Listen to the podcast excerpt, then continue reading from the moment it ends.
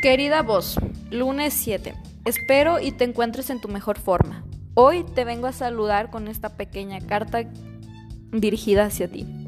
A veces puede ser muy ruda, sonar hasta lo más alto posible, destacar entre las demás voces, lo cual a la hora de quererte hacer ver es una magnífica herramienta.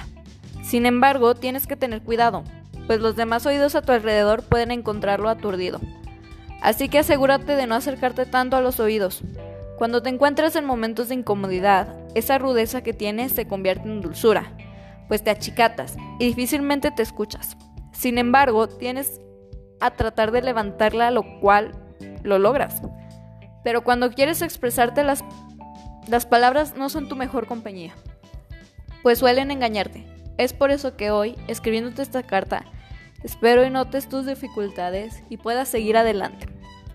Con cariño, tu dueña. 哈哈。